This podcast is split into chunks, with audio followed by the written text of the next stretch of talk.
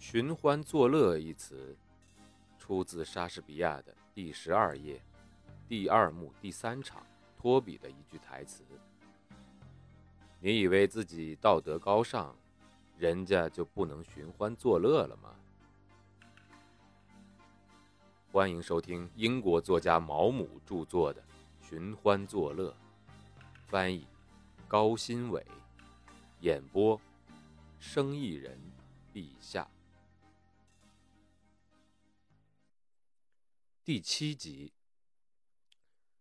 那天下午我很忙。但是我跟洛伊的对话，以及前天所产生的感想，又使我的思绪沿着回忆的道路游荡。那种感觉是对过去的一种怀旧，还留在尚未衰老的人的心里。是我走进房间时，不知为何产生的那种比平时都要更加强烈的感觉，就好像所有曾经住在我房间的人们。都压迫着我。他们的举止不合时宜，穿着奇怪。男人们留着络腮胡子，穿着礼服大衣；女士们的裙子则带有裙撑的荷叶边。我不知道这是我的想象，还是我真的听到了伦敦的喧闹声。伴随着六月的明媚阳光，让我的幻想平添了一股痛苦。但却不是那么的难过。那往事已经失去了当初的真实感。我看着他，就好像是在看一出戏剧，而我则是漆黑大厅中后排的一个观众。但是我所看到的却非常清晰。它不像人们正在过着的生活那样，由于接连不断的印象重重叠叠。以致它的轮廓变得模糊不清，带上了一层雾蒙蒙的色彩，而是像维多利亚时代中期潜心创作的艺术家所做的油画那样清晰而明确。我常常感觉现在的生活比四十年前更加丰富了，人们也更加可爱了。或许那时的人们更值得尊敬，拥有更多实在的美德。就像大家说的那样，比现在的人拥有更多的真才实学。我不知道这是否属实，我只知道他们比现在的人脾气更坏，他们吃的更多，酒也喝的很多，又锻炼的太少。他们的肝功能不太正常，消化系统也紊乱了。他们还非常易怒。我不能评说伦敦人，因为。我长大成人之前，对伦敦一无所知。我也不能评价那些喜爱打猎、射击的大人物，因此我只能评论乡村那些最普通的人们，小有财产的绅士、牧师和退休的官员，还有类似的组成当地社会的人们。他们生活的无聊可以说是非常难以置信了。那里既没有高尔夫球场。有些房子里有网球场，但也都疏于打理，而且只有年轻人才会去玩。每年镇上的礼堂都会举行一场舞会，有马车的人家下午会坐车出去兜风，其他人则进行健康散步。你也许会说，他们不会怀念那些不曾想到过的娱乐活动，他们每隔一段时间。都会邀请彼此参加一些小的娱乐活动，创造属于自己的快乐。每天的日子总是很长，他们总觉得枯燥无聊。人们不得不住在一英里之内，经常产生激烈的争吵。虽然每天都能在镇上见到，却可以二十年不互相来往。他们虚荣。顽固，还非常的奇怪。这种生活可能会造就奇怪的性格。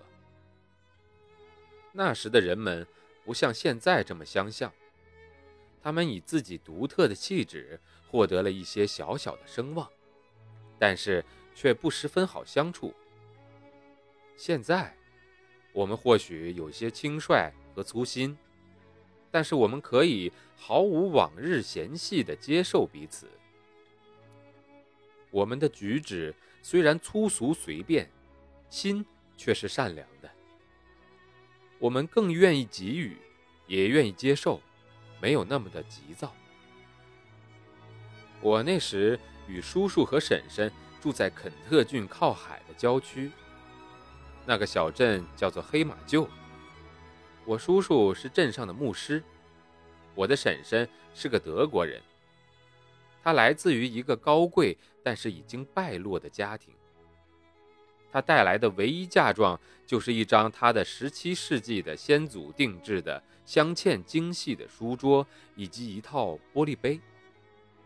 那套玻璃杯在我进入他们家的时候已经所剩不多了。它们被放在客厅当做装饰品。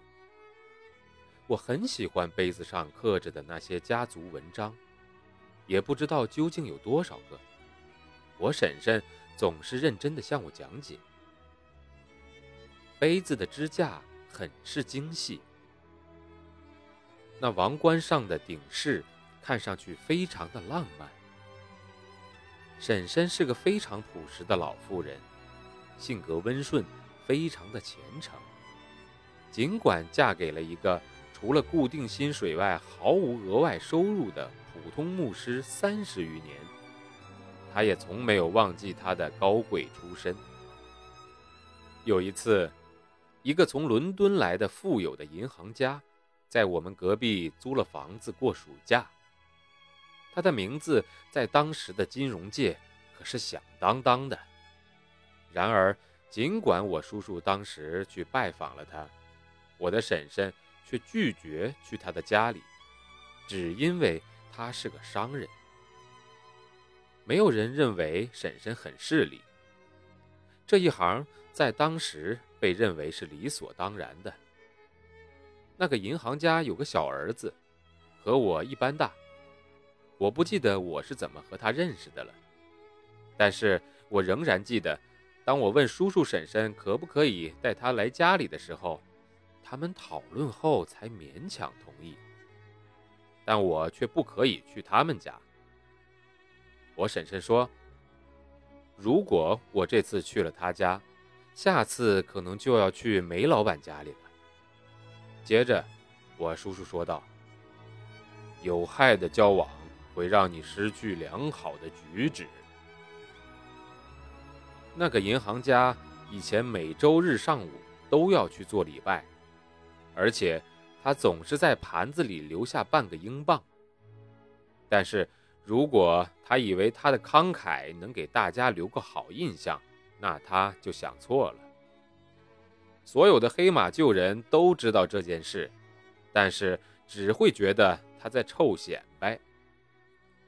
黑马厩镇子里有一条蜿蜒的大街，通向海边，边上是两层小楼，很多都是住宅。但是也有一些商店。